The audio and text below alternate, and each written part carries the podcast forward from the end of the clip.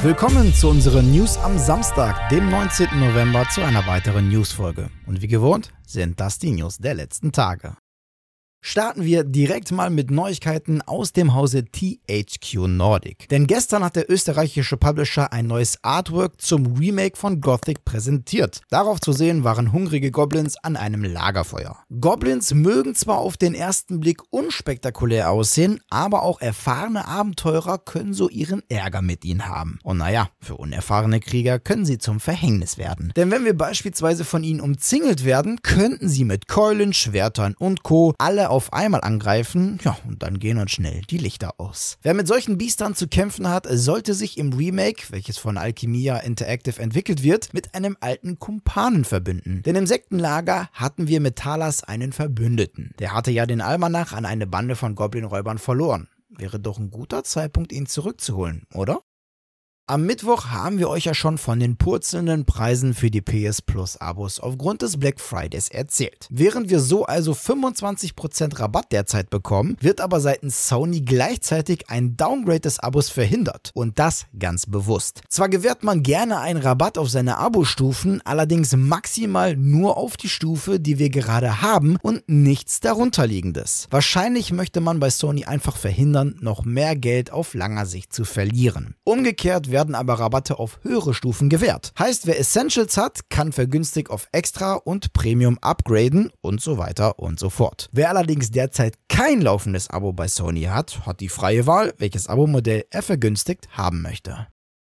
Nintendo hält sich ja bis dato sehr bedeckt, wenn es um das kommende Zelda geht. Nun hat das kommende Action-Adventure, welches den Zusatztitel Tears of Kingdom trägt und der Nachfolger von Breath of the Wild sein soll, aber zumindest mal eine Alterseinstufung bekommen. Wie die japanische Gaming-News-Seite Gematsu nun twittert, wird das neue Zelda in Südkorea demnach ab 12 Jahren freigegeben. Außerdem soll es, Zitat, leichte Gewaltdarstellungen geben. Ansonsten gab es aber eher wenig Neues zu Zelda. Dennoch ist die Nachricht nicht unerheblich, denn wenn sich das Spiel schon in der Alterseinstufung befindet, dann steht dem geplanten Release Mitte Mai zumindest vorerst nichts im Weg. Die Spekulationen über die mögliche Story und Mechaniken des Breath of the Wild Nachfolgers gehen aber munter weiter. Bekannt war ja, dass der Synchronsprecher von Daruk auch dessen Vorfahren synchronisiert hat. Deshalb gehen jetzt viele davon aus, dass es eventuell Flashbacks geben wird oder sogar ganze Abschnitte in der Vergangenheit spielen werden. Andere denken, dass es in der Story um das Master Schwert und dessen Reparatur geht. Grund dafür waren die Bilder im letzten Trailer, wo Link ein beschädigtes Master Schwert in seinen Händen hielt. Abseits von Spekulationen dürfte wohl aber eine neue Gameplay-Mechanik sein, mit der sich Link in die Vertikale schwingen können wird. Es wird Himmelsinseln geben, die es zu erkunden gilt. Lange haben wir jetzt schon nichts mehr zum neuen Skate-Teil aus der Schmiede von Electronic Arts gehört. Mit einer neuen Ausgabe von The Boardroom haben die Entwickler nun aber zum Jahresende mal wieder Neuigkeiten rausgehauen und aus dem Nähkästchen geplaudert. Aber zu den News gehört jetzt leider noch kein konkretes Release-Datum, denn die Skate-Simulation ist immer noch mitten in der Entwicklung. Allerdings gab es jetzt neues Gameplay-Material aus dem derzeit laufenden Insider-Playtests. Knapp 90 Sekunden lang sehen wir den derzeitigen Entwicklungsstand. Dieser ist fernab von irgendwelchen Hochglanzgrafiken, die wir ja sonst aus Trailern kennen. Neben unfertigen Umgebungen, fehlenden Texturen steht aber hier das Tricksen im Vordergrund. Bis zum Release gibt es aber noch viel zu tun, denn auch abseits des Skateboards soll sich einiges am Gameplay tun. Damals konnten wir ja lediglich joggen oder durch die Gegend rollen, also jetzt ohne Board. Im neuen Teil sollen wir zum Beispiel über Zäune springen oder auch kleinere Wände hochklettern können. In den vergangenen News haben wir ja hier und da mal über Exploits in Videospielen berichtet. Dabei ging es meistens um Overwatch 2, aber auch andere Spiele sind in diesem Punkt fehleranfällig. Den jüngsten Beweis dafür liefert Forza Horizon 5. Denn dort wurde jetzt das Auktionshaus vorübergehend deaktiviert, nachdem sich der Support eines Exploits bewusst wurde. Um welchen Exploit es jetzt konkret geht, hat man jetzt nicht verraten. Man arbeitet derzeit an einer Lösung des Problems und Spieler, die den Exploit genutzt haben, sollen nicht abgestraft werden.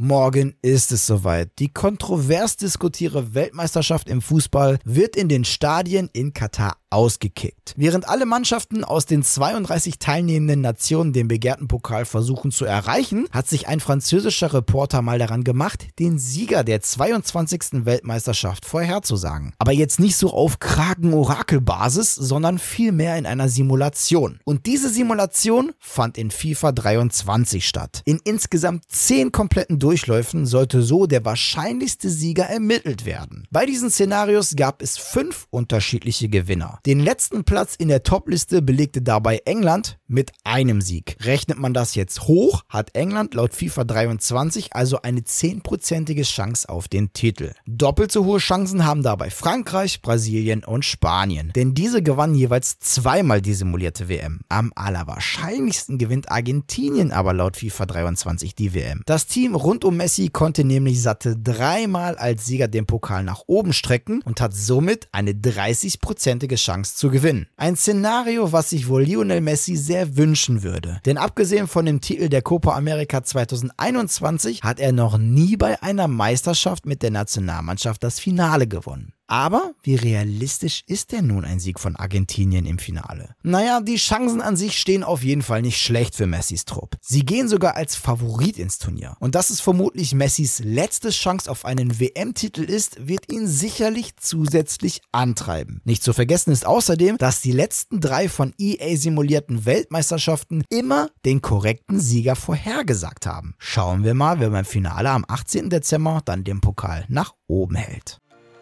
So, das waren sie wieder, die News der vergangenen Tage. An dieser Stelle verabschiede ich mich wieder von euch. Danke fürs Zusehen. Wenn euch die Folge gefallen hat, dann würden wir uns natürlich über eine positive Bewertung und eure Kommentare auf YouTube sehr freuen. Und damit ihr keines unserer Newsfolgen verpasst, einfach ein Abo bzw. Follow dalassen. Und auf YouTube nicht das Glöckchen vergessen zu aktivieren. Die nächste Newsfolge gibt es am kommenden Mittwoch. Bis dahin bleibt gesund und guten Loot euch.